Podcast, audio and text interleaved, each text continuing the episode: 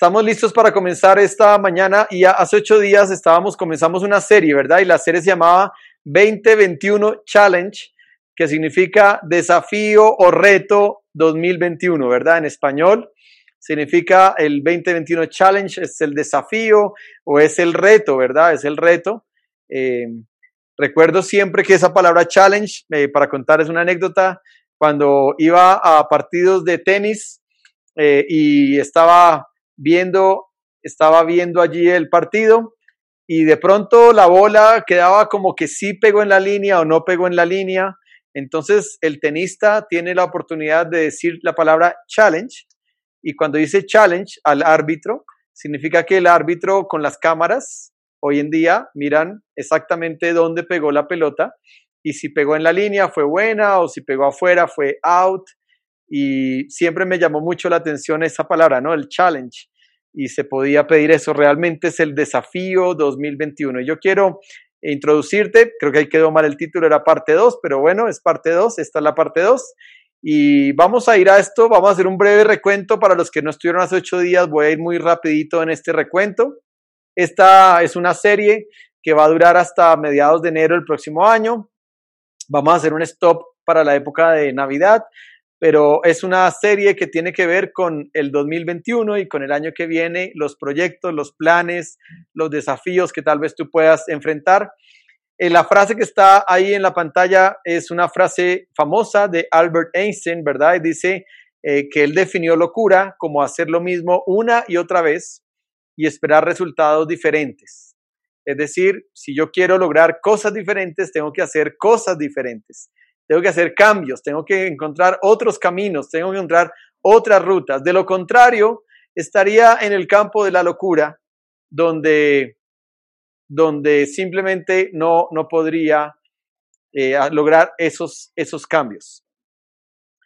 Eh, muy bien, vamos a ir a la siguiente. Esto fue un recuento. Hace ocho días comenzamos preguntando esto, qué cosas de su vida quiere cambiar, es una pregunta para usted solito, ahí en, sus, en su ser interior, en su corazón, en su mente. ¿Qué cosas de su vida quiere cambiar en el 2021? Y luego venía esta pregunta que dice, ¿por qué hay cosas que llevamos años tratando de cambiar, pero no lo hemos logrado? Y ahí también hablamos un poquito, ustedes compartieron, eh, hubo gente que dijo que era por falta de fuerza de voluntad, hubo gente que dijo eh, porque había mucho sufrimiento, desiertos, bueno, la gente dije, dijo muchas cosas hace ocho días.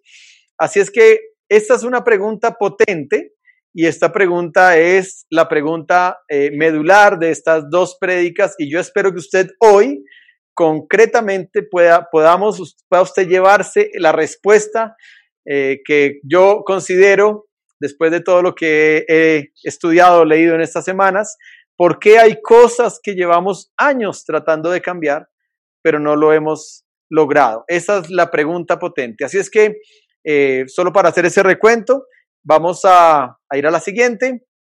Hace ocho días vimos estos primeros tres eh, escalones, digámoslo así, eh, de cómo comenzar a, gestar un cambio. Esto es el procedimiento mediante el cual yo comienzo a entender cómo cambio algo en mi vida. Entonces, lo primero que hablamos hace ocho días es quién soy. Lo segundo, para qué estoy en la tierra. Y lo tercero, cuál es el propósito que Dios tiene conmigo. Y cuando contestamos quién soy, hablamos de que eh, era importante escuchar a otras personas que digan quién somos. Y Jesús le dijo a sus discípulos, ¿verdad? ¿Quién dice la gente que soy yo? Y dijeron, bueno, algunos un profeta, otros el Mesías, otros Juan el Bautista, y luego les dijo, ¿y ustedes? ¿Y ustedes quién dicen que soy yo? Así es que es importante preguntarle a otros sobre nuestra identidad, cómo nos ven los demás. Luego eh, fuimos al segundo peldaño, ¿para qué estoy en la tierra? Y hablamos de la ruta perfecta, que fue una serie también que predicamos hace algunos meses. Y realmente hay cuatro pilares de para qué estamos en la tierra, ¿verdad? Estamos en la tierra para adorar a Dios, estamos en la tierra para servir al prójimo, estamos en la tierra para ser agentes de gracia y evangelizar a otras personas, y estamos en la tierra para hacer discípulos semejantes a Cristo por donde vayamos, donde estemos. Esos son los cuatro pilares de para qué estoy en la tierra. Y el tercer pilar que hablamos, o el tercer escalón que hablamos, es ¿Cuál es el propósito que Dios tiene contigo o conmigo? Y hablamos sobre lo, importante que era definir ese propósito. Y ahí es donde yo quiero hoy conectar y algunas hablamos de, por ejemplo, cuál era el propósito de personas como Juan el Bautista, o cómo era el propósito de Dios para María, o para Pablo, o para Nehemías. Hablamos también de cuál fue el propósito de Dios para Moisés, para José, ¿verdad? Y, ahorita estamos leyendo en nuestro devocional, los adultos, estamos leyendo la historia de José. Comenzamos ayer, ¿verdad? Con, con esa historia y realmente ahí vamos a entender cada vez más el propósito de Dios para la vida de José y ojalá que podamos percibir para nuestra vida cuál es el propósito que Dios tiene eh, con, con nosotros. Algunos de ustedes hicieron un ejercicio, los que estuvieron hace ocho días, hicieron un ejercicio práctico en Mentimeter y contestaron esa pregunta, ¿verdad? La pregunta era eh, escribir una declaración de propósito eh, personal cada uno, ¿verdad? Entonces decíamos, mi propósito es, ¿verdad? O sea, el propósito de José Luis Becerra, el propósito de Pau Muñoz, el propósito de André Osorio, de Iván Espitia, cada uno de los que estamos acá en esta conexión tenía que escribir en Mentimeter esa declaración de propósito. ¿Para qué yo estoy en la tierra específicamente? Específicamente. Ahora, para los que les cuesta mucho eso, porque es difícil, ese es un, ese es un ejercicio que no es tan fácil, escribir ese propósito específico. Para los que les cuesta mucho eso, les voy a compartir eh, en, el, en, el, chat de eh, Hechos, les voy a compartir un link de una página. Lo único eh, difícil es que está en inglés, ¿verdad? Pero es un, es un link de una página eh, donde usted puede contestar unas cuantas preguntas y al final esa aplicación, digámoslo así, ese proceso le va a ayudar a eh, escribir una declaración de propósito en su vida. Así es que voy a compartir en este momento, esto es un ejercicio largo, no lo vamos a hacer acá en vivo porque nos vamos a demorar mucho, pero es un, es, yo le recomiendo que guarde ese link que yo le voy a compartir y usted pueda entrar allí un día que tenga el tiempo, ojalá sea esta semana, ojalá sean estas semanas antes de llegar al, al, año nuevo, ¿verdad? Y que usted pueda tratar de hacer eso si es que usted todavía no tiene claro su propósito específico. Si usted todavía dice, no estoy muy claro, estoy eh, confundido, no estoy seguro, entonces usted puede usar este link y usted lo puede guardar. Muy bien, ahí está. En inglés dice Personal Mission Statement, Examples. Mission Statement Builder, o sea, eh, es, un, es un cuestionario para poder construir la misión de su vida, la misión personal, o sea, es una declaración de propósito personal. ¿Para qué existe José Luis Becerra o para qué existe Juan Capinzón o para qué existe Felipe Saavedra, ¿verdad? Entonces, todos los que están ahí conectados pueden usarlo si lo quieren usar. Así es que vamos a ir hoy a contestar la cuarta pregunta, el cuarto escalón. ¿Cuáles son mis valores? ¿Cuáles son mis valores? ¿Verdad? Y ese es el cuarto peldaño y ahí completamos la gráfica. Eh, algunos de ustedes me, pidieron esta gráfica, la voy a enviar ahora al final para que estaba esperando para terminar el cuarto escalón. ¿Cuáles son mis valores? Entonces vamos, eso es lo que vamos a trabajar en estos minutos cuáles son mis valores. Para definir, para saber cuáles son mis valores, primero vamos a contestar algunas preguntas previas, ¿verdad? Para poder contestar cuáles son mis valores, vamos primero a contestar algunas preguntas previas, como esta siguiente. ¿Qué son valores? ¿Verdad? ¿Qué son valores? Y ahí lo que eh, es una definición, dice, son las reglas maestras que rigen nuestro comportamiento son, por decirlo de alguna manera, nuestros no negociables, aquellas cosas que no estamos dispuestos a ceder o dejar de lado. Esa es, una, es, la parte medular de nuestra vida, lo que más valoramos o atesoramos, nuestros no negociables. Eso es lo que es un valor, ¿verdad? Cuando hablamos de qué son valores, no quiero que usted esté pensando en, ay, el amor, eh, la paz, ¿verdad? A veces esa palabra valores Aquí estamos hablando en una definición diferente donde estamos diciendo son nuestros no negociables. Si usted quiere ponerle otro nombre para entenderlo mejor, valores con, en el contexto que lo estamos hablando significaría prioridades. Pero es un poquito más allá de las prioridades, son nuestros no negociables, son eh, conceptos que están muy dentro de nosotros, muy arraigados, que usted diría, no, yo esto no estoy dispuesto a negociarlo, a cederlo, esto no lo dejaría de lado. Esos son aquellos valores, aquellas prioridades de su vida. Muy bien, vamos a ir a la siguiente. Hay un versículo y este versículo tiene, eh, vamos hoy a, a, meditarlo y a interiorizarlo. Y dice, Jesús dijo en Mateo 6:21, donde esté tu tesoro, allí estarán también los deseos de tu corazón. ¿Verdad? Donde esté tu tesoro, allí estarán también los deseos de tu corazón. Todo el capítulo 6 de Mateo, Jesús está hablando de la importancia de no preocuparse por las riquezas o por qué vamos a comer, qué vamos a beber, qué vamos a vestirnos, qué va a pasar, ¿verdad? Y creo que este año, 2020, ha sido un año de bastante incertidumbre en el mundo y creo que todas las familias hemos pasado por momentos de incertidumbre donde a veces decimos, bueno, eh, tal vez puedo perder mi empleo este año, eh, tal vez me toque cambiar eh, de colegio para mis hijos, algunos cambiaron la forma de estudio y se fueron a estudio virtual, otros están en este momento justo diciendo, no, me toca buscar otro colegio porque en el que estábamos no logró hacer bien la transición o, mis hijos no lograron conectarse.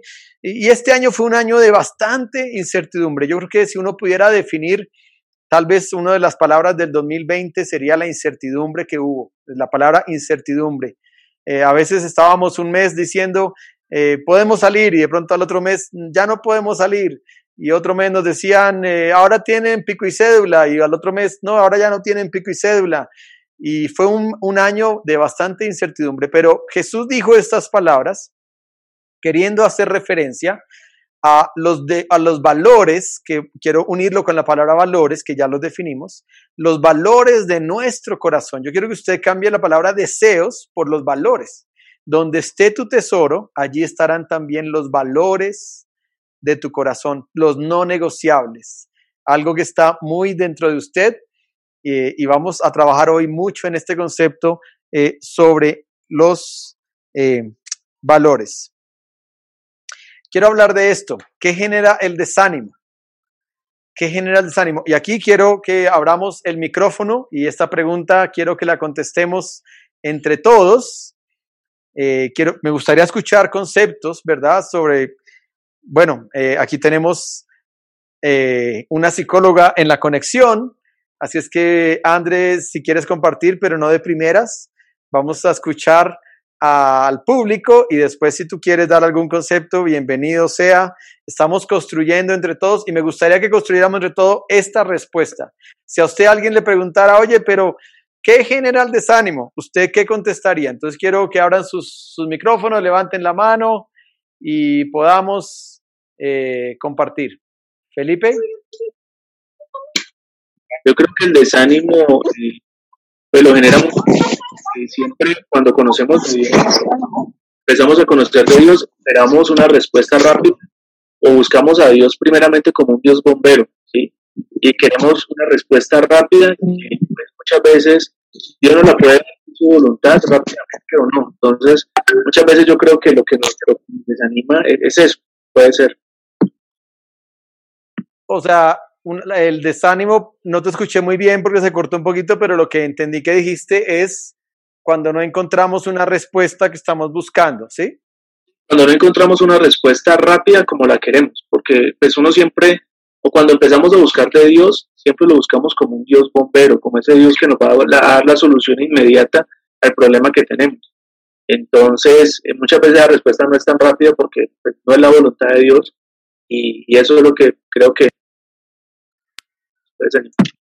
Ok, gracias Felipe.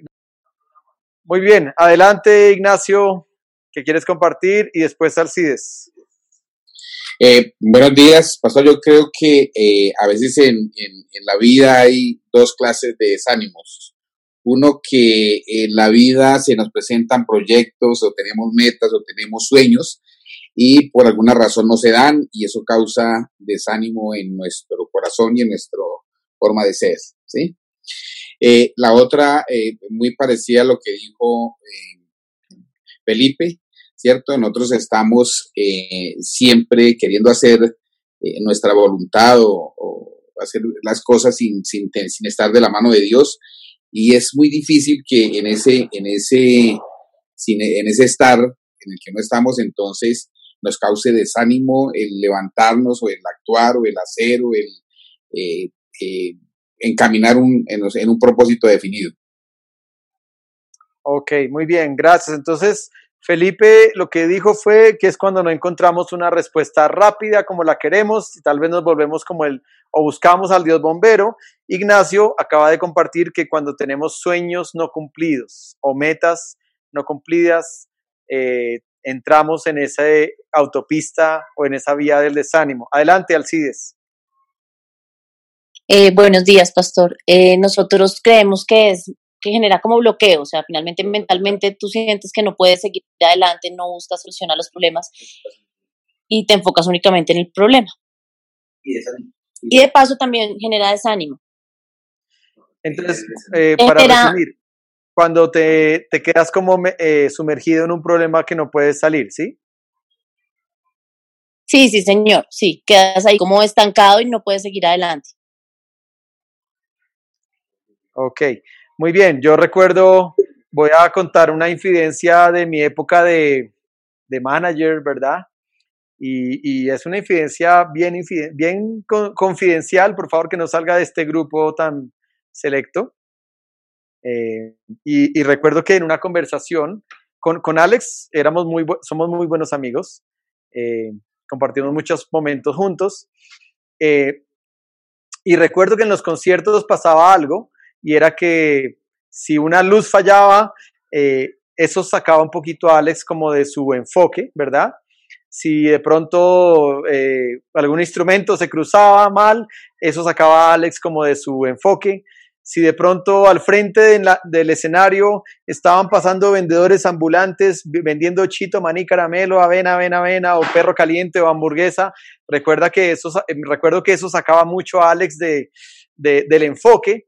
Y, y, habían muchas cosas ¿no? que pasan en, esos conciertos. Y yo recuerdo que eh, en, alguna conversación que tuve con Alex en privado, por eso que es confidencial, en alguna reunión que tuvimos en privado eh, con el equipo, alguien que estaba en el equipo eh, que jugaba tenis con nosotros le dijo a Alex, Alex, cuando estamos en, en el concierto, trate de que usted fluya sin importar lo que está pasando a su alrededor, ¿verdad? Es bien difícil esto. Hoy cuando yo predico aquí en la virtualidad, ustedes están viendo atrás mío el escenario, ¿verdad? Hace ocho días que vino Juanita o alguien más, Felipe, y vieron todo lo que aquí hay a mi alrededor. Eh, yo estoy acá, pero al frente de mí están pasando aquí cosas, ¿verdad? Y hay movimientos y está pasando, entonces yo estoy aquí enfocándome, tratando de estar aquí eh, en la predicación, de no irme, eh, pero pasan cosas. Creo que lo que Mafe acaba de decir es, muchas veces en nuestra vida tenemos un problema o tenemos cinco problemas, pero a veces nos enfocamos en uno solo y nos quedamos ahí sumergidos en ese problema y eso nos bloquea de poder hacer más cosas, como que, nos paralizamos, como que decimos, no, no, no, yo no, ya, paro, yo no puedo, eh, pensando en el ejemplo que les di, ¿no? A veces, a veces incluso Alex tenía que parar el concierto literalmente y iba y me decía, José, hay muchos vendedores al frente, está pasando esto, eh, no sé qué, entonces yo era la persona que salía como a resolver, ¿no? Los temas. pero recuerdo que en esa conversación fue muy productiva el tratar de hablar eso, ¿no? Decir, bueno, cuando el show comienza, el show comienza y como dicen ahí los famosos, el show tiene que continuar, ¿verdad? Ahora digámoslo para nuestra propia vida. Cuando estamos en nuestra vida y tenemos eh, cosas pasando que no son buenas, problemas, digámoslo así, dificultades, la vida tiene que continuar y a veces nos centramos ahí, ¿verdad? Y nos quedamos ahí, como dijo Mafe, eh, atorados sin poder salir y eso eh, produce desánimo. Muy bien, gracias Mafe. ¿Quién más tenía la mano arriba? Bueno, veo varias manos arriba. A ver, yo miro acá rápido. Luisito, Clarita, David, Consu y André Osorio. Vamos en ese orden. Y luego Ignacio y Vivi también otra vez. Ok. Bueno, yo, yo creo que a veces también el desánimo eh, viene por la parte fisiológica de las personas. Hay momentos en los que uno planea hacer tres o cuatro veces cosas en el día y realmente los alientos o, la parte física, la parte fisiológica, ese día amaneció decaído y no se pudo hacer. Entonces creo que también la parte fisiológica a veces nos trunca, pero cuando a mí me pasa eso yo siempre me pongo a orarle a Dios y pedirle para que me anime y a veces al final del día pues he cumplido con mis metas. Gracias, Clarita. O sea, eh, bueno, eh, tú te enfocaste en la parte fisiológica, pero yo podría recapitular la idea en decir lo siguiente. Cuando yo me pongo metas inalcanzables, ¿verdad? Como tú dijiste, a veces en el día yo me programo hacer 10 cosas, pero no, no lo logré, no pude. Entonces el no poder eso me hace sentir eh, impotente, digámoslo, incapaz o como lo queríamos definir, y eso produce cierto desánimo, ¿verdad? Ok, eh, sigue mm, David y Consu. Mm, bueno, yo quería opinar que, que hablándole en un, como en un caso ya un poco más extenso, eh, cuando la persona de pronto no ha sanado muy bien sus heridas o su corazón o algo, pienso que el desánimo hace volver atrás a las personas. Es, es como mi opinión. Gracias, Consu. Ok, o sea, cuando, cuando hay heridas del pasado no resueltas, ¿sí? Eh, eh, eh, bueno, ciclos no terminados o, no, o no bien cerrados, ¿verdad? Sí.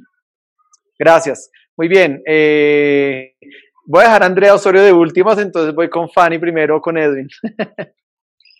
no, nada, pues quería como compartir que creo que el desánimo se debe a cosas externas, a temas externos, que, que desgastan nuestra fuerza. Y por esa razón, nuestra fuerza, creo que la palabra ánimo hace referencia a una fuerza que puede ser física o que puede ser interior, puede ser emocional, puede ser sentimental, qué sé yo.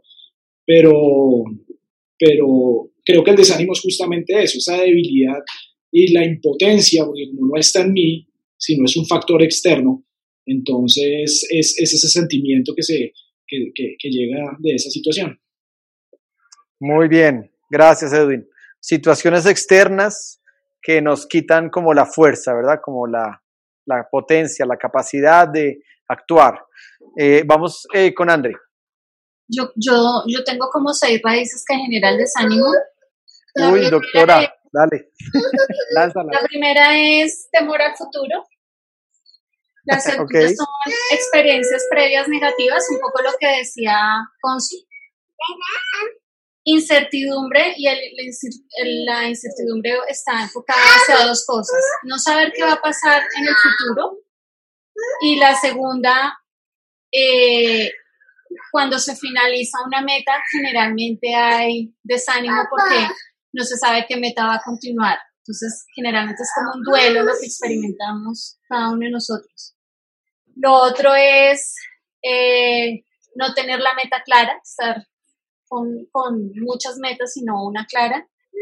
Y la otra definitivamente es no tener una plena intimidad con Dios. Ok, pero yo yo estoy aquí tomando notas, pero gracias.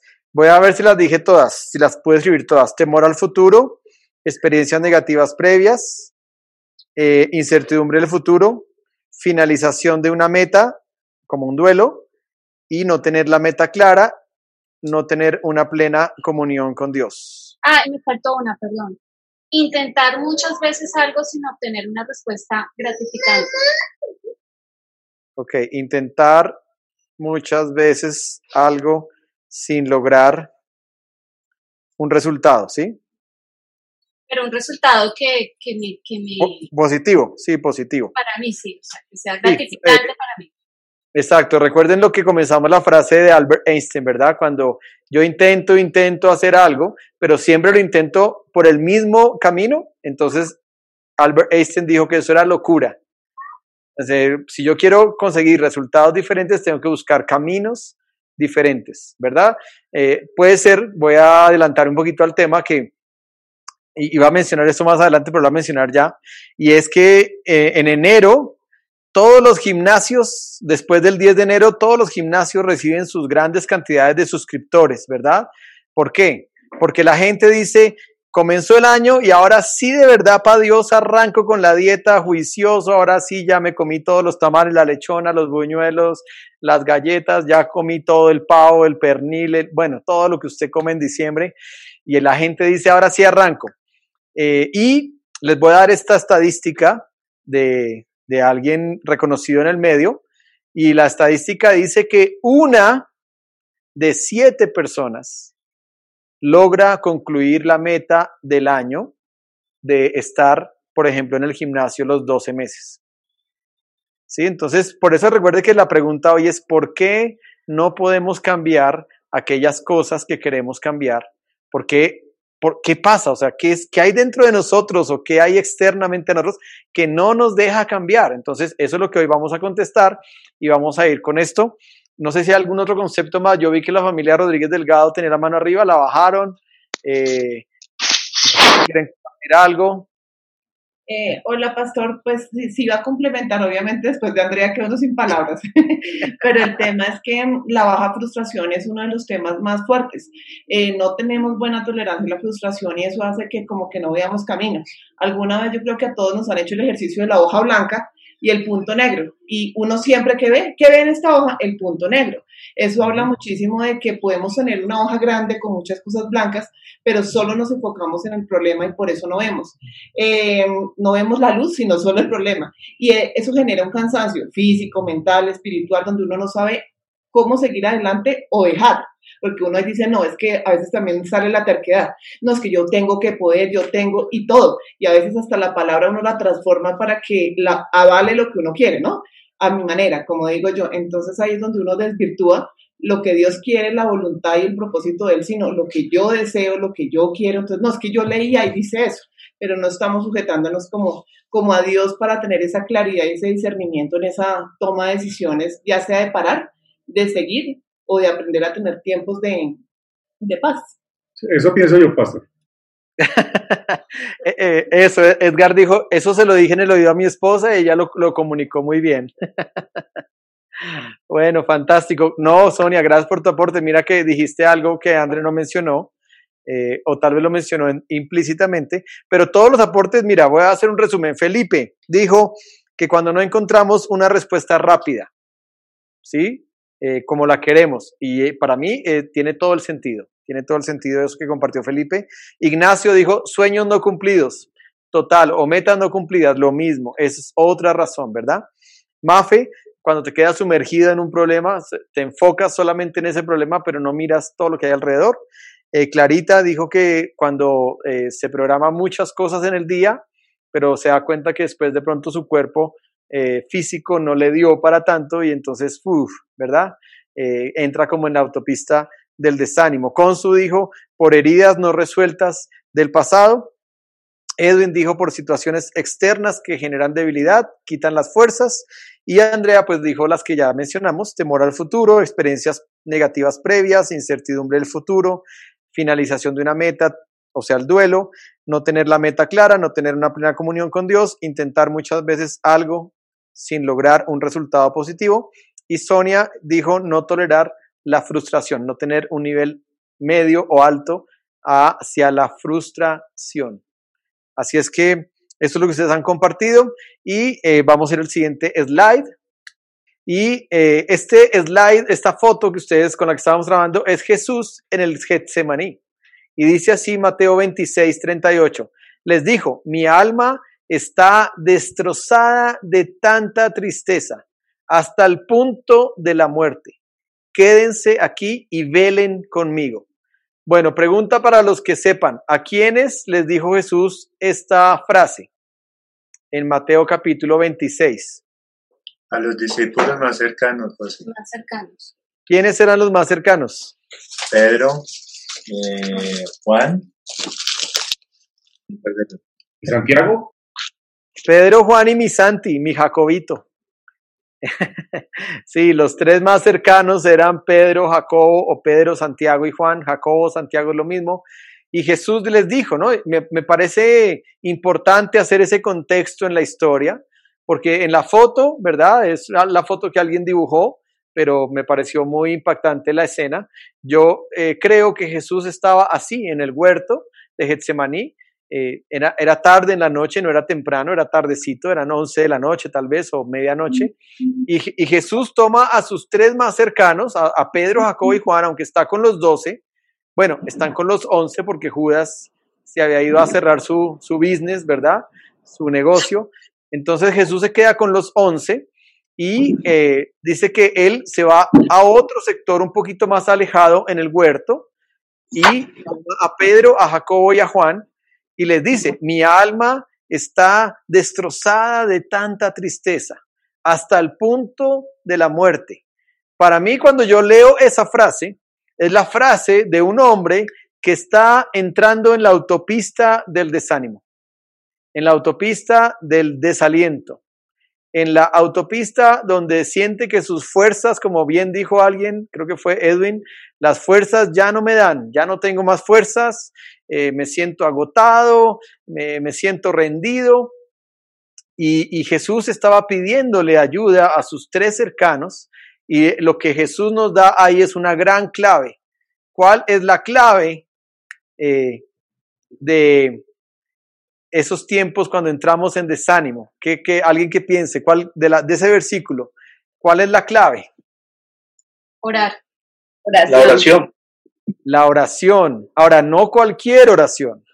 No es la oración que yo hago cuando bendigo los alimentos, ¿verdad? Como dijo alguien en Los Simpsons, tú das, yo como. No, no ese tipo de oración, ¿verdad? No es la oración tipo aspirina, ¿verdad? Que la oración tipo aspirina es me tomo la aspirina y chao pescado. Eh, Felipe dijo algo muy importante, a veces tomamos a Dios como el Dios bombero, entonces eh, cuando estamos ahí en medio, Señor, sálvame de esta, sálvame de esta y ya, salimos y nos olvidamos. No, lo que dijo Jesús es quédense aquí y velen conmigo. Velar, o sea, vigilia, cuando hemos hecho las vigilias, es un tiempo larguito de oración, es un tiempo de búsqueda de Dios en la oración. Eh, no es una simple oración de cinco minutos, no es, dice velar.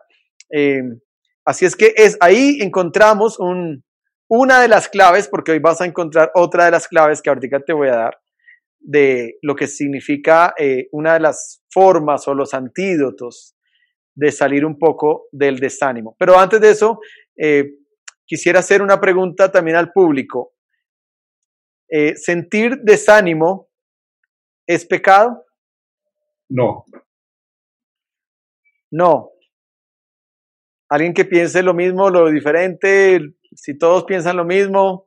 Ah, si yo no creo que, que sea, que sea un pecado porque a la final es como la misma naturaleza de nosotros, ¿no? Nosotros nos desanimamos muy fácil, nos desinflamos muy fácil. Entonces creo que no es pecado, pues. Ok, Eh, no es pecado, y voy a decir esto, no es pecado, pero, hay un pero, pero es un camino que si no hago lo que Jesús hizo, que ya se los voy a, ya se los voy a resumir en tres pasos o en tres partes, si yo no hago lo que Jesús hizo, ese desánimo me puede llevar a una depresión. Y ya la depresión es un tema que hoy por hoy, también este año se ha visto eh, eh, como toda la virtualidad, el aislamiento, el dolor, los duelos, gente perdiendo a sus seres queridos sin poderse despedir, bueno, todos esos procesos ha, eh, acercado a la gente a la depresión. Ya veníamos con varios años, no sé cuántos años, pero la depresión se había ca- cada vez va tomando más fuerza. Eh, ahora vemos depresión aún en preadolescentes, en, niños de 8, 9 años, sufriendo síntomas de depresión. Pero el desánimo no es pecado, pero el tema está cuando yo dejo que eso tome más fuerza. Y voy a contar una historia que conté hace muchos años, tal vez algunos de los que me conocen en mis predicaciones de cuando era un, un líder de jóvenes, eh, contaba esta historia. Y es de cuando Satanás quiere hacer que las personas en la iglesia eh, mermen su actividad o paren su actividad. Entonces Satanás viene y manda y dice, llama a todos sus demonios, ¿verdad? Entonces dice, el demonio de la mentira, venga para acá. Y el demonio viene y tú eres el encargado de hacer que esa iglesia pare y que esa iglesia termine de hacer tantas cosas bonitas que está haciendo. Entonces manda a ese demonio y ese demonio viene y no logra eh, oprimir de, de, ninguna forma. La iglesia siguió orando, la iglesia siguió creyendo.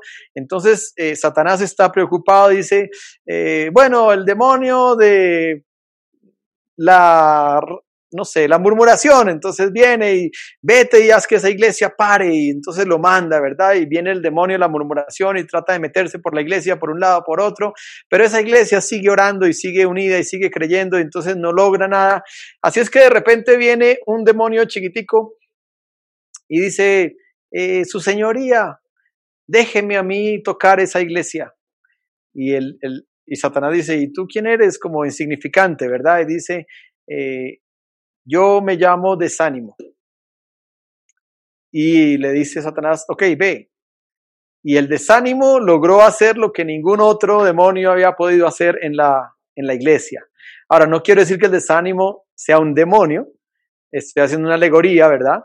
Eh, una representación de algo que puede venir externamente a nuestras vidas, porque también es espiritual, obviamente, donde nosotros tenemos que estar bien claros y entendidos de cómo salir de esto. Ahora, ¿cómo salió Jesús de esa noche terrible? Esa es la pregunta que quiero contestar en estos próximos dos minutos. ¿Cómo salió Jesús de esta noche terrible donde Jesús eh, tuvo a la puerta de su corazón el desánimo, golpeando, ¿verdad? Y toc, toc, toc, y diciendo, ¿verdad? Tal vez se escuchaba voces, del enemigo y cuando vemos la película La Pasión vemos que en el Getsemaní aparecía otra vez el enemigo, ¿verdad? Satanás aparece y comienza a decirle, eh, te lo dije, tú puedes parar esto aquí mismo, aquí puedes terminar todo este dolor, todo este sufrimiento que viene para ti, no es necesario. Entonces, lo primero que eh, hizo Jesús, y es lo que nosotros tenemos que hacer, es que Jesús reconoció su emoción. El desánimo es una emoción y las emociones no son ni buenas ni son malas, así es que no es pecado, ¿verdad? Por eso Jesús dijo, airaos, pero no pequéis. La ira es una emoción, es neutra, es objetiva. El problema es qué hago yo con la ira, ¿verdad? Si yo con la ira eh, me pongo a pelear con mi esposa y me da ira y duro tres días sin hablarle, al cuarto día le levanto la mano o ella me lanza la changleta o el molinillo, y entonces ahí ya la ira cruza la línea y se vuelve pecado. Pero las emociones son neutras. Así es que lo primero que hizo Jesús fue que Jesús reconoció su emoción, ¿verdad? Dijo, mi alma está destrozada de tanta tristeza hasta el punto de la muerte. Increíble, ¿no? Que Jesús, Señor de señores, Rey de reyes, aunque se despojó de su gloria para venir a la tierra en, forma de humano como el más humilde, pero Jesús siendo un rabí, siendo un maestro, pero siendo un humano que sabía todo lo que venía y veía a sus discípulos que se quedaban dormidos en esa noche y que estaba solo y tenía que afrontar. Entonces lo primero que hizo Jesús fue que él reconoció. Él no dijo, bueno, yo soy el super saiyajin y nada me toca, así es que, eh, ¿para qué voy a estar desanimado? No, dice, él seguramente, yo creo esta foto que usted está viendo, que él se tiró al piso, se puso de rodillas y empezó a llorar y dice que aún lloraba, eh, salían gotas de sangre en su sudor, ¿verdad? Y eso médicamente, eh, a, ver si me acuerdo la palabra porque hace rato la estudié, her, hermatrodosis o algo así, eh, que se puede dar eso cuando hay mucho, mucha presión sobre una persona. Y yo creo que Jesús estaba ahí tirado en el piso de rodillas, diciendo, reconociendo, yo estoy me siento con mucha tristeza. Me siento triste porque uno de mis doce me está traicionando. Estos muérganos del lado están foqueados, dormidos, profundos, están... Y, y, y lo que se me viene encima es un día de mucha presión, mucho maltrato emocional, de todo. Y él estaba así. Número uno, reconoció. Eh, número dos, eh, buscó ayuda buscó compañía, ¿verdad? Y eso es importante, buscó compañía, buscó compañía, le dijo a, otros, a sus cercanos, le dijo, oiga, mi, mi alma está así. no se quedó con eso ahí guardado, ¿verdad? No se quedó con eso ahí como atragantado diciendo, no, yo aquí, ¿qué, qué les voy a decir a los discípulos? Porque de pronto los desanimo, sino que él dijo, mi alma está, entonces buscó ayuda. Y número tres, veló, oró, buscó al Padre. Ahora, eh, vamos a ir a la siguiente diapositiva. Y creo que hay otra pregunta ahí. Y esa pregunta también es para que la, la conversemos. ¿Qué relación tiene entonces el desánimo con el propósito específico de tu vida?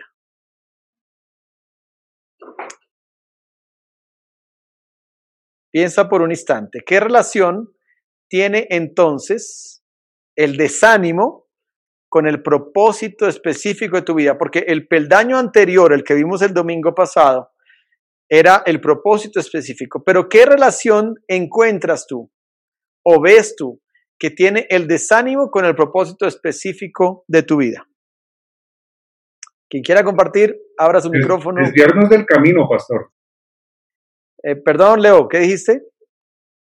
Desviarnos del camino. Desviarnos del camino, ok. Bueno. A ver, Lore y Felipe y luego André. No, Paz, o sea, digamos que eh, en lo personal esa, esa, esa pregunta pues, me lleva a recordar muchas cosas. Primero que cuando conocí a Dios, uno en el primer amor, en la otra iglesia hice muchas cosas y en un momento donde paré todo, me desanimé, pero ese mismo desánimo, pues yo creo que, que es lo que me ha impulsado ahora a, a seguir adelante, a, a volver a, a, fortalecerme espiritualmente para, pues para compartirlos en el ministerio con los chicos.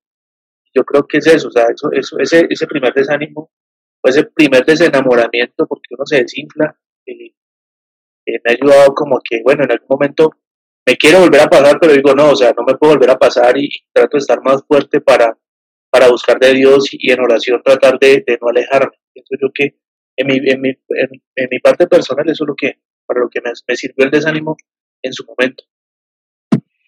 Muy bien, gracias Felipe. Eh, André y después familia Guatibonza. Yo creo que el desánimo, como tú dices, es una emoción neutra entonces yo creo que el desánimo bien llevado me lleva al propósito. Es decir, un desánimo, un desánimo bien administrado, es decir, un desánimo donde yo intenté, me frustré, lloré, pero busqué la, eh, íntimamente la, la relación con Dios y Dios me respondió, es, es como el encuentro de ese propósito para mi vida. Muy bien, gracias André. Familia Batibonza, después familia Urrego, después Pati. Eh, nosotros compartimos lo, lo, mismo que Felipe, ¿no? Y, y recordaba lo que decía Sonia de la hoja blanca con el punto negro.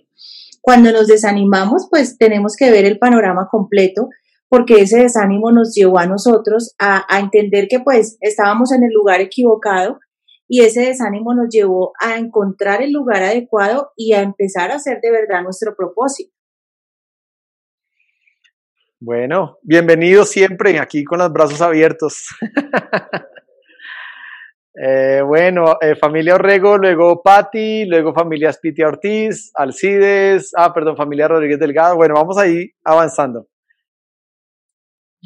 Eh, bueno, yo creo que, que, tienen mucha relación porque, bueno, no, no podemos olvidar que somos seres humanos, que somos vulnerables y que así como Jesús vivió eh, ese dolor también, pues nosotros también podemos estar viviéndolo, podemos estar viviendo ese desánimo, uno, y dos, nos hace más dependientes del Padre, porque, porque Jesús oró al Padre, buscó al Padre, y ahí es donde siento que, que esa dependencia hacia, hacia Dios se vuelve más especial, más linda, y como decía André, nos va encaminando al propósito. Muy bien, gracias, Consu. Eh, Patti y luego familia Spiti Ortiz. Buenos días. El desánimo sí es algo que ha definido mi carrera espiritual. Recuerdo cuando eh, mi, la iglesia en que estaba era muy interesada en el propósito, era como un lema. Eh, incluso leímos un libro que se llamaba Vida con propósito, un bestseller. Y me, me agrada saber que coachings que he conocido también entraron en depresión cuando terminaron el libro. Yo, bueno, no soy la única que vivió lo mismo. En encontrar una respuesta. Es pero sí, ya leí todos estos temas, estas áreas, ¿y qué? No sé, ¿para qué sirvo? O sea, mi iglesia no me pone a funcionar, y yo quiero servir, pero a la hora del té, esta respuesta solo la puedo contestar yo.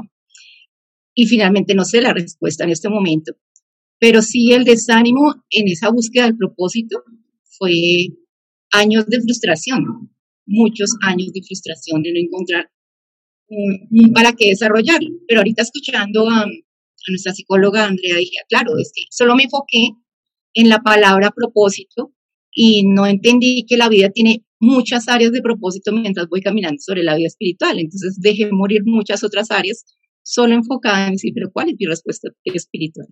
Entonces eso es lo que quería compartir. Gracias, Patti. Muy bien, familia Spiti Ortiz.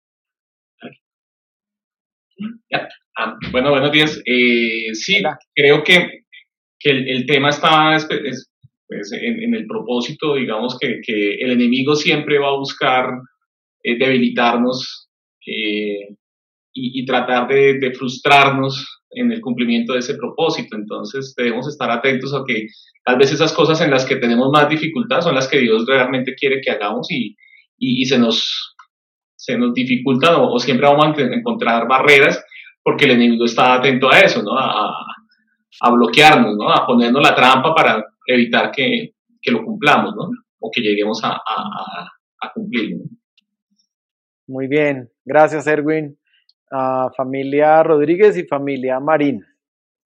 Sí, gracias, Pastor. Eh, pues como le, comentaba al principio, es cuando de pronto lo que pasa es que nosotros, eh, eh, los seres humanos, no tenemos como esa fortaleza, que ni siquiera, es que increíble la palabra que usted colocó, que ni siquiera la tuvo, la tuvo Jesús, porque él también tuvo su desánimo, por eso decíamos que al principio, pues yo le dije que para mí no era pecado, pero todos los días el ser humano pues no tiene esa misma fuerza para levantarse, ya sea todos los días feliz o, todos los días triste o todos los días de mal genio o en fin, todos tenemos un, somos un, un, reguero de sentimientos, digámoslo así, una, una erosión de, de, emociones que no las sabemos concretar, porque podemos que estemos muy impulsados haciendo cualquier meta que nos propongamos, pero, pero no todos tenemos esa misma fortaleza para en el momento que de pronto yo caigo, bueno, no, me sacudo y me levanto otra vez y adelante, no. Hay veces que es cuando eh, cuando en los momentos que caemos, yo lo veo así, que es cuando el demonio ataca porque dice, aquí está mi, mi futuro trofeo, este va a ser mi trofeo, entonces voy a aprovecharme de este que está ahí.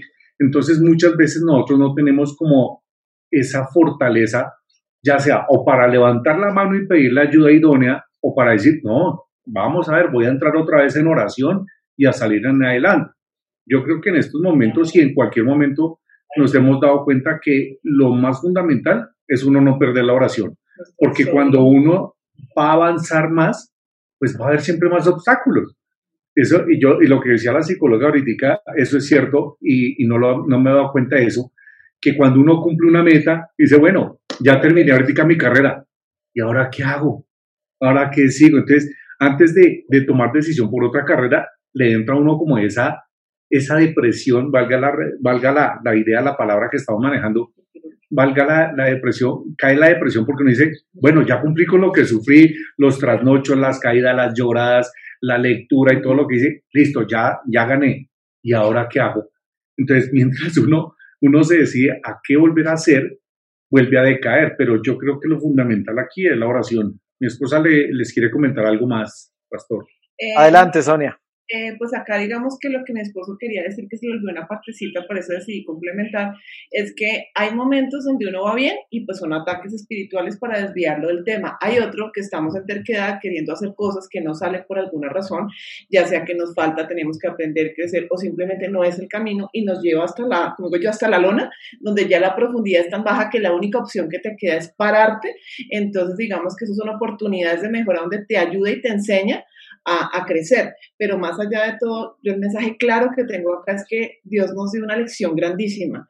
Él se rodeó de sus más cercanos y que oraran, oraran por él. O sea, pues la máxima autoridad, nuestro amado Padre, su Hijo acá, nos dice, le dijo a, a, Pedro, a Juan y a Santiago que estuvieran con Él, que oraran, que velaran, o sea, por Dios, o sea, solos no podemos. Esa es la gran lección de esto. O sea, a mí eso me, me acongoja el corazón porque a veces nos creemos tan fuertes y valerosos que nos, no, yo puedo, es que como yo soy la mamá de la casa, el papá de la, no, yo puedo, yo puedo en mis fuerzas y yo lo hago. No, no, hay que pedir ayuda, hay que, hay que compartir las cargas, que eso fue otra, otra frase que salió esta semana.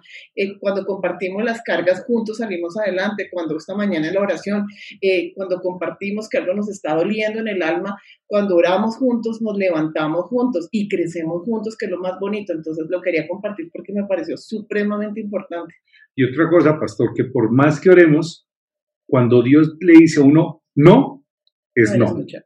Simplemente hay que uno saber escuchar, porque uno dice, no, pero yo tengo que orar más, bueno, y voy a, voy a diezmar más, y entonces voy a ayunar más, y, pero cuando Dios dice no, es no. O sea, muchos creemos que falta es que Dios se nos ponga así al frente y diga, oiga, que no. Entonces, no, uno tiene que entender que cuando Dios dice no, es no. Discernimiento. Es cuando más tenemos que pedir discernimiento, eso es cierto. Muy bien, gracias Edgar Sonia, eh, perdón, no Edgar Leonardo. Y vamos con familia Marín y luego con eh, Fanny Eden. Bueno, pastor, eh, a veces nosotros estamos, o, a veces no, digamos que el desánimo también viene para las cosas negativas en nuestra vida.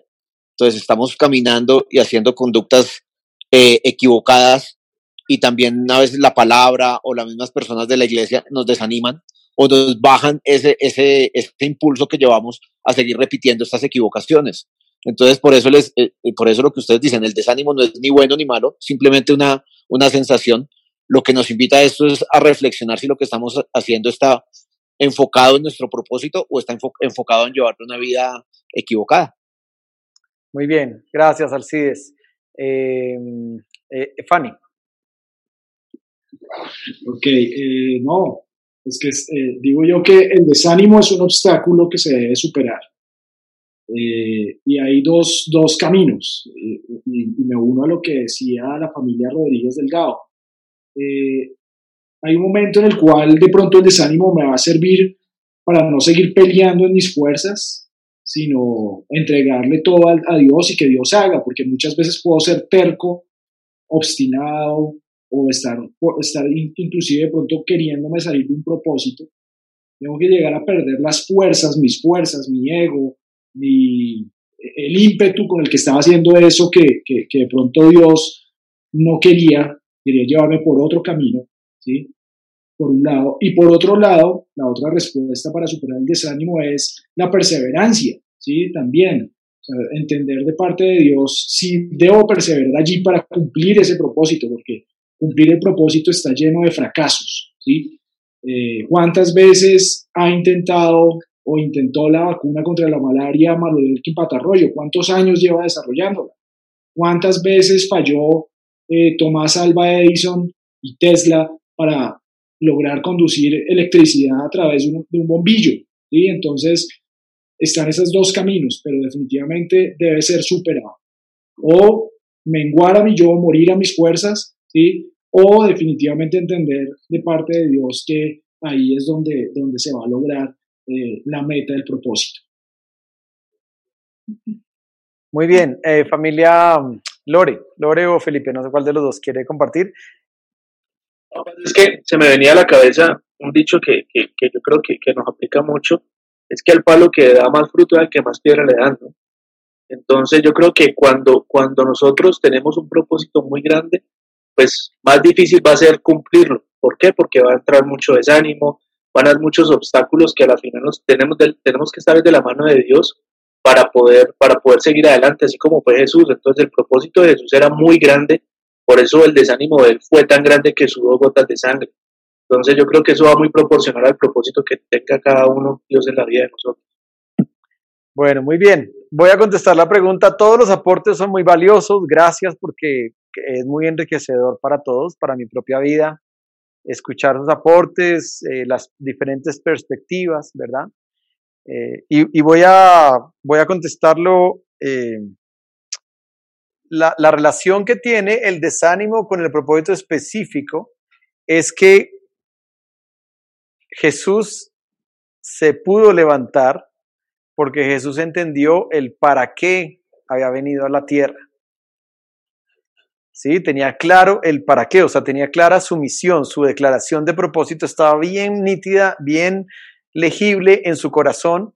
Entonces, cuando él cayó en esa noche de pensar, bueno, ahorita me va a traicionar este y los otros también, y me van a maltratar y, me van a poner, eh, realmente la frase que sigue después de esa frase que él dijo, es que él les dijo a ellos, eh, velen y oren para que no entren en tentación, porque aunque el espíritu está dispuesto, la carne es débil.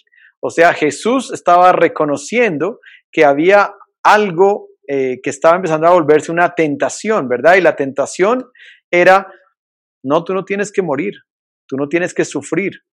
Pero Jesús, ¿cómo, lo, cómo se logró revertir de esa situación? Entendiendo que él dijo, bueno, pero yo para qué vine a la tierra? Si Jesús se hubiera dicho, listo, ya no quiero sufrir más, se acabó esto y no quiero morir. Pero lo que sigue en los versículos siguientes, en Mateo 26, es que él dijo que su oración hacia el Padre, que es la otra partecita que nos falta completar, no fue eh, otra diferente a hágase tu voluntad si es posible, pasa de mí esta copa, o sea, pasa de mí este sufrimiento y todo eso me está quitando las fuerzas, me está tirando al piso, me está haciendo sentirme desanimado, tal vez estoy en la puerta de una depresión. Pero entonces la oración de Jesús es el para qué había venido a la tierra. Cuando yo tengo claro el para qué, por eso es tan importante que los que no tienen claro el para qué, hagan el ejercicio con el link que les mandé al chat o conversen con gente que los conoce mucho y comienzan ustedes a entender el propósito. Porque cuando yo no tengo claro el para qué estoy en la tierra, ahí es donde yo tengo la puerta de par en par abierta para que el desánimo llegue y me tumbe y me mantenga ahí sumergido en el problema y no me deje salir. Jesús salió porque primero, ya hablamos de qué hizo, pero también porque Jesús tuvo claro su para qué. Y le dijo al Padre, hágase tu voluntad no me gusta, como alguien dijo, no me acuerdo quién dijo, me, va a tocar sufrir, va a ser duro, va a ser terrible, pero yo no quiero hacer lo que yo quiero hacer, yo quiero hacer tu voluntad.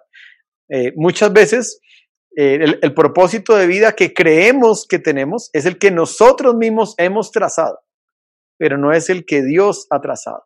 Y renunciar a eso, ahí es donde está la clave del asunto renunciar a que, no, yo quería ser, no sé, un gran empresario, pero, no sé, alguna vez alguien me dijo que, ¿por qué no?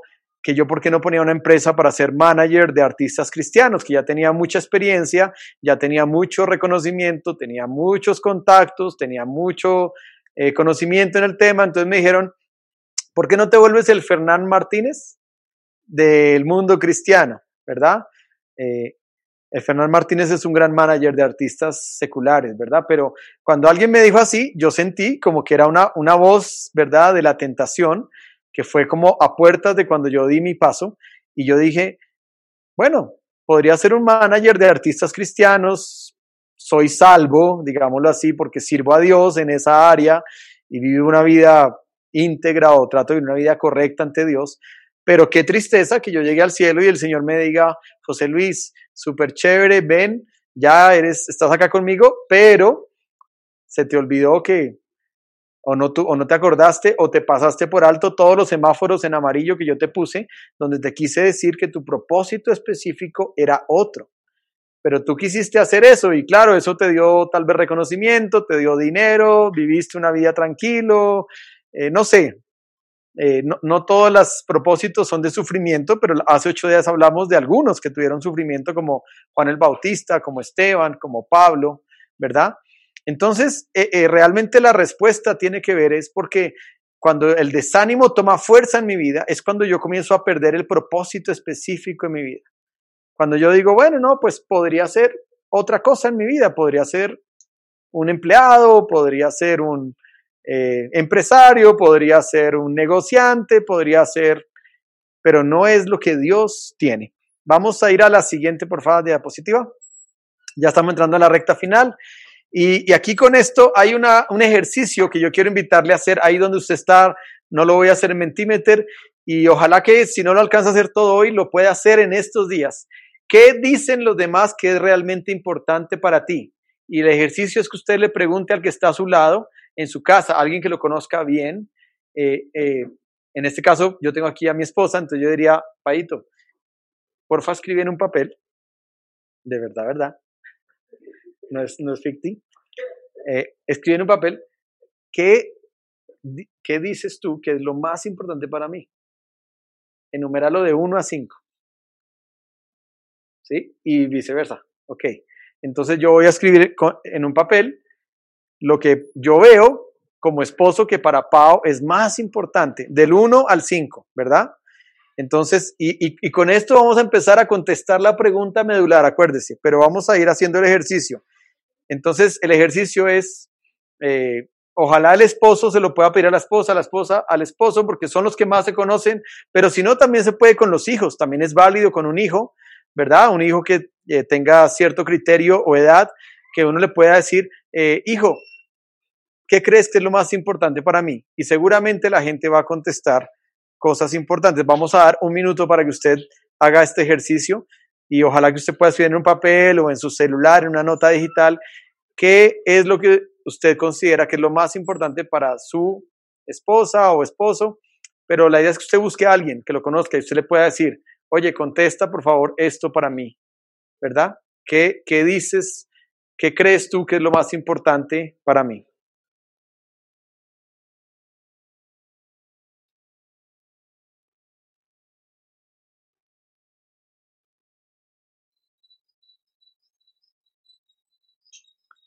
Yo aquí estoy escribiendo lo de mi esposa.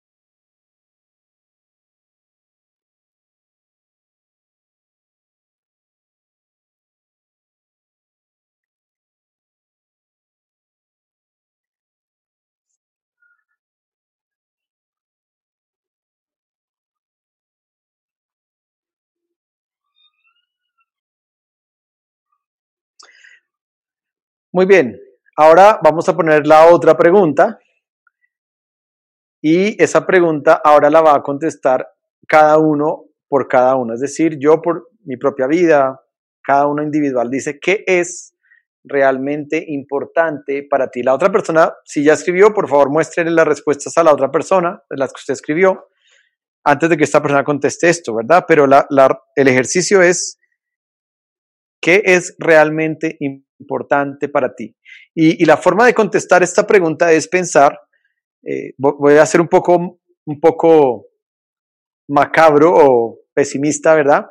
Y, es pensar, si yo estuviera metido en un cajón hoy y José Luis estuviera fallecido, hubiera muerto, y ustedes estuvieran asistiendo al funeral de José Luis, normalmente cuando alguien llega al funeral, la gente habla, todo el tiempo habla de lo que esa persona era. Y es el momento en que la gente dice, ay, yo me acuerdo que José Luis hacía esto y, que José Luis eh, se desgastó su vida haciendo esto y, y, para él esto era lo más importante y yo recuerdo que para él siempre estaba sentado haciendo esto, siempre se preocupaba por estas cosas y entonces cuando uno trata de pensar en mi funeral, la gente, ¿qué estaría hablando de mí?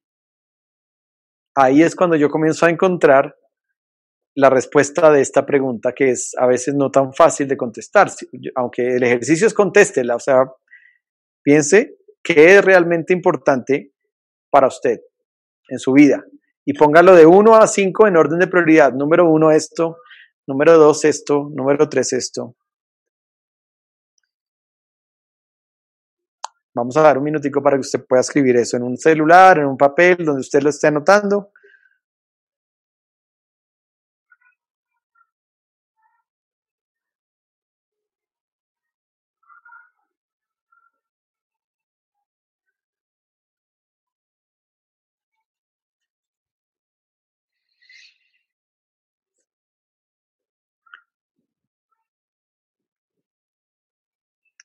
Estamos entrando al cierre.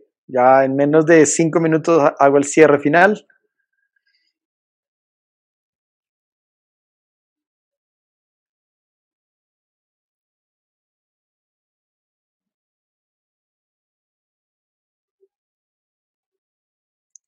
Muy bien. Ahora hay otra pregunta que también es solamente que usted la piense o la conteste si usted está tomando alguna nota. Es una nota personal, no es para publicarlo.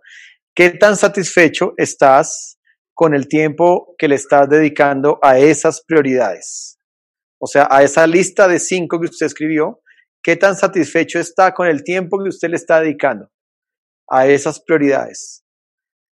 Y voy a poner un ejemplo. A veces uno dice, ah, no, para mí es muy prioritario leer libros. Y entonces la pregunta es, ¿y cuánto tiempo le estás dedicando? Ah, no, no le estoy dedicando tiempo. ¿Sí? Entonces, e, en ese sentido es la respuesta. Entonces, ahí donde están las cinco cosas que tú escribiste de tus prioridades o de tus cosas importantes para ti, ¿qué tan satisfecho? Solamente es pensar en cada una, decir, estoy satisfecho, no estoy satisfecho, muy satisfecho, poco satisfecho, nada satisfecho, ¿verdad? Es escribir al frente de eso. Entonces, cuando uno dice, ¿qué tanto tiempo le estoy dedicando, no sé, a mis hijos? Entonces uno puede decir, mm, estoy poco satisfecho, ¿sí? O medianamente satisfecho, muy satisfecho, totalmente satisfecho. esa es la idea del ejercicio.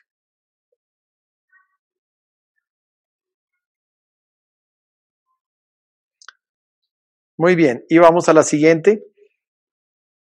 Entonces, comenzamos hoy pensando en este versículo y yo se lo parafraseo explicándoselo. Y dice así, Jesús dijo, donde esté tu tesoro, allí estarán también los deseos o las prioridades de tu corazón. Y eso es igual a decir, donde se va tu tiempo, tu mayor cantidad de tiempo, allí están tus auténticas prioridades. Sí, esa es una frase bien importante para, para poder entenderlo, ¿no? Es el parafraseo o la explicación de ese versículo. Donde se va tu tiempo, tu mayor cantidad de tiempo, allí están tus auténticas prioridades. ¿Y por qué hablo de auténticas prioridades? Entonces aquí entramos en la respuesta medular que hoy quiero que usted se lleve para su casa, en su corazón, para que usted pueda meditar, para que usted pueda pensar en el 2021 Challenge, en el desafío que viene el otro año, en qué cosas usted quiere cambiar. Entonces ahora viene la última, la penúltima diapositiva y es la siguiente.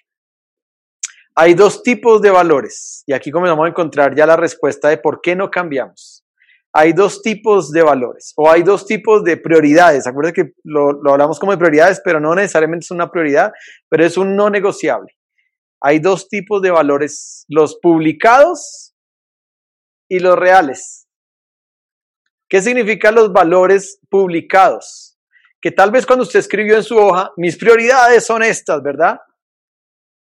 Pero hay unas prioridades que no se publican pero que son las reales. ¿Cómo sabe usted que son reales? Bueno, cuando usted, cuando usted tiene la inversión en su tiempo, usted se da cuenta de qué es realmente la prioridad en su vida. Y voy a leer este, esta porción que encontré haciendo el estudio y dice que Simón Dolan comenzó a estudiar acerca del tema de los valores cuando estaba llevando a cabo su doctorado en psicología del trabajo en la clínica Mayo en Minnesota por allá en el año 1976. O sea, era un psicólogo que estaba tratando de hacer su doctorado y hizo un trabajo en psicología del trabajo en la clínica. Y dice, su trabajo versaba en tratar de demostrar que la inmensa mayoría de las personas menores de 50 años que sufrían un infarto, las causas estaban directamente vinculadas con el trabajo y específicamente con el estrés. Él quería demostrar eso, que las personas menores de 50 años cuando sufrían un infarto era algo que estaba relacionado con el trabajo o con el estrés específicamente. Sin embargo, y ahí viene un hallazgo importante, sin embargo, el descubrimiento que mayor impacto tuvo para Dolan fue la conclusión a la que llegó en su estudio, y es este. El estrés es el resultado de la incongruencia en tu sistema de valores. Esta fue la gran conclusión de este psicólogo que estaba haciendo su doctorado, que el estrés se origina cuando hay una incongruencia en este sistema de valores que se está viendo, los reales y los publicados. Deberían ser los mismos, no deberíamos tener dos sistemas o dos tipos de valores, pero está demostrado que sí tenemos dos tipos de valores. Uno que usted es el que usted publica. Por ejemplo, usted dice, a ver, vamos a ser un poco crudos, ¿verdad? Eh, mis hijos son mi prioridad número uno en la vida. Yo por mis hijos daría todo. Pero cuando hay gente que lo conoce o sus propios hijos dicen, papá, pero tú nunca estás en casa, porque tú te la pasas trabajando y trabajando y trabajando tú te, la, tú te la pasas viajando y ganando dinero. Entonces el papá va a contestar, ¿verdad? Así, pero yo les, por eso les doy todo, yo les doy todo lo que ustedes necesitan, les doy universidad, les doy colegio, les doy ropa, les doy comida, les doy todo lo que ustedes me piden, se los doy. ¿Cómo no van a ser mi prioridad? Entonces ahí estamos frente a un ejemplo de un valor que tal vez esa persona tiene un valor publicado, pero no es un valor real. Conclusión de la pregunta, siguiente diapositiva. Y con esto terminamos. ¿Por qué hay cosas que llevamos años tratando de cambiar pero no lo hemos logrado? ¿Sabe por qué?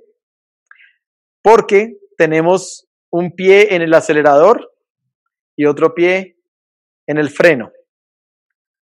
Eso se llama inmunidad al cambio. Es decir, el, queremos cambiar algo, pero nuestro propio cuerpo interno, nuestros propios valores internos que están arraigados en nuestro corazón, dicen, sí, sería importante cambiar eso, pero no quiero cambiar eso. O sea, en el fondo no queremos cambiarlo. Esa es la respuesta. Hay unos valores publicados y hay unos valores reales. En, nuestro, en nuestra mente decimos, ay, sí, yo necesito que esto sea prioritario en mi vida, pero eso es un anhelo mas no es la realidad. Entonces, para poder cambiar, tenemos que cambiar nuestro sistema de valores. Y según lo que leí y estudié, cambiar se necesita mínimo un año para que usted pueda empezar a tener cambios en hábitos y en circunstancias o en valores internos, reemplazar los valores y empezar a hacer cambios. Y obviamente en esta serie vamos a ir trabajando en este tema, no es que hoy terminamos ese tema, eh, porque justamente lo que yo quiero tratar de ayudar y lo que yo le he pedido a Dios es, Señor, ¿qué quieres comunicar a la iglesia en este diciembre y en este comienzo de año de enero? Y lo que más siento que el Espíritu Santo me dice es el cómo, no el qué, el cómo se gestan los cambios en una persona que realmente necesita hacer cambios profundos en su vida, que realmente empieza a suceder una transformación interna de cambiar hábitos, reemplazar pensamientos, valores, ¿verdad? Entonces, justamente eso es de lo que vamos a seguir eh, pidiéndole a Dios que nos dé la luz necesaria, su palabra, el Espíritu Santo. Pero vuelvo y digo, eh, muchas veces no cambiamos porque tenemos inmunidad al cambio, es decir, tenemos un pie en el acelerador y otro pie en el freno. Lo que pasa es que el pie en el freno es un pie inconsciente de nosotros. Entonces uno dice, listo, voy a adelgazar, pero el otro dice, no, usted no va a ser capaz de dejar de comer eso que a usted le encanta comer. Eso usted no va a poder quitarse los hábitos de que en la noche le dan ganas de comer y abre esa nevera y hace semejantes comelonas en la noche. O eso no va a ser usted capaz de hacer X o Y cosa. Estoy poniendo ejemplos, ¿no? Pero lo que quiero explicarte es que tenemos una inmunidad al cambio, es decir, nuestro, nuestro ser fue programado y desde cuándo se arraigaron esos valores en nuestro corazón, ¿sabe desde cuándo? Desde que estábamos en la infancia. Desde que estábamos en la infancia comenzamos, por eso el tema de que hablamos de que la identidad, quiénes somos, para qué estamos en la tierra, todo eso es necesario resolverlo bien para llegar a este punto, porque muchas veces los valores que arraigamos no es un valor que yo apropié el año pasado, es un valor que yo traigo desde los 8 años de edad, desde los 9 años de edad, a los 10 años, 11 años, ahí cuando la identidad se está gestando, entonces ahí yo comienzo a decir, a, a incorporar valores en mi vida que se vuelven los valores reales. Y aunque yo haya pasado por mil prédicas y mil estudios y mil procesos en mi vida con Dios y ya sepa cuáles deberían ser las prioridades, tengo unas prioridades publicadas pero tengo unas prioridades reales. Ahí es donde está, como dice eh, mi mamá, el quit del asunto, el corazón del asunto. Yo quiero invitarte a que oremos para cerrar y, quiero que oremos pidiéndole a Dios que Él eh, revele a nuestro corazón primero el propósito específico, porque pienso que eh, muchas veces no tenemos claro ese propósito específico y por eso cuando entramos en etapas de desánimo, el desánimo nos tumba y nos hace perder, perder todo el rumbo y quedamos ahí tirados en el desánimo e incluso podríamos ir hacia una depresión. Entonces creo que el punto que si tú estás entendiendo la palabra que Dios está poniendo es, ¿cuál es tu propósito? el para qué viniste a la tierra. Tú no viniste a la tierra solo para tener hijos o para trabajar o hay algo más. Entonces, ese es el punto clave.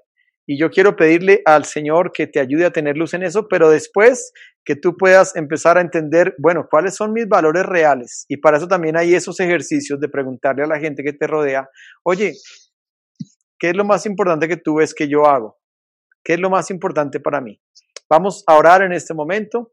Señor, te pedimos que seas tú trayendo luz a nuestra vida. Ayúdanos, Espíritu Santo, a interiorizar esta palabra, eh, tener ese modelo eh, que tú nos dejaste allí cuando cruzaste la noche del Getsemaní, amado Dios, de cómo identificaste la emoción, cómo buscaste a tus compañeros para orar, también cómo eh, entendiste la importancia del propósito, buscaste al Padre, pediste por la voluntad del Padre y fuiste capaz de entender que no había nada más importante en tu vida que cumplir el propósito para el cual habías venido. Ahora nosotros queremos entender lo mismo y tratar de vivir nuestro día a día enfocados en ese propósito, que no hay nada más importante en nuestro corazón que sea cumplir ese propósito que tú soplaste cuando nosotros estábamos recibiendo la vida espiritual en, la, en el vientre de nuestra mamá.